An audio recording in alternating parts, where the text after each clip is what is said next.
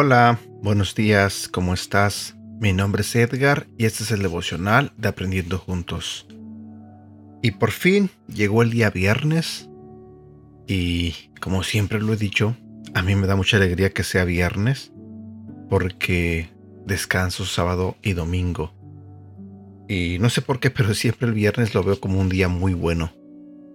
Eh, pero bueno, ah, el día de hoy quiero hablarte sobre un tema que se titula Escuchemos lo que hablamos. Es fácil ver el pecado del otro.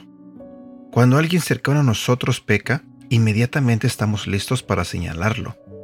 ¿Por qué no hacemos el ejercicio con nosotros mismos? ¿Por qué no pensamos en lo que estamos diciendo o en el cómo estamos actuando?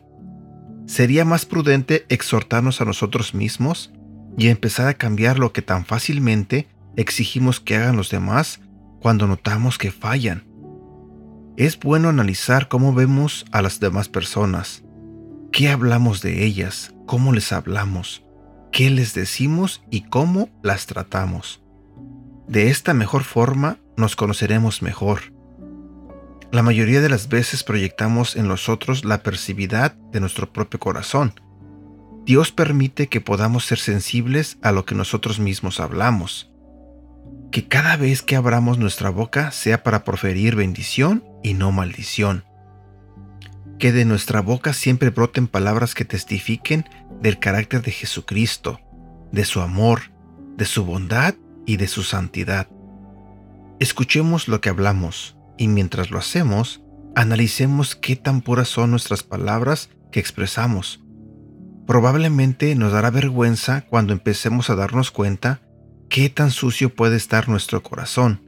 Sin embargo, esa vergüenza es el primer paso para empezar a usar los miembros de nuestro cuerpo como Dios desea que lo hagamos.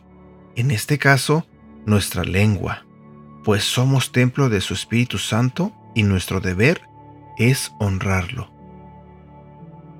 Versículo para recordar.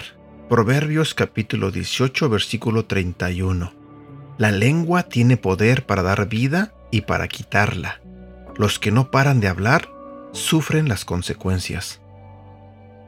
También compartiré contigo este otro versículo que se encuentra en el libro de Efesios capítulo 4 versículo 29. No digan malas palabras, al contrario, digan siempre cosas buenas, que ayuden a los demás a crecer espiritualmente, pues eso es muy necesario. Y bueno, aquí llego yo a la parte final de este devocional, no sin antes decirle a mi hermana que está escuchando en este momento este audio, hermanita, por favor, no pienses que este devocional lo hice para darte una pedrada, ¿ok? Porque les comparto a todos ustedes, ella me mandó un mensaje ayer comentándome sobre el devocional de ayer y me dijo, lo que sale de mí son puras groserías.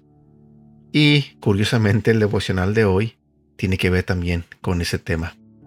Bueno, hermanita, sabes que te quiero y a todos ustedes les deseo que tengan un bonito día. Que Dios los bendiga. Cuídense.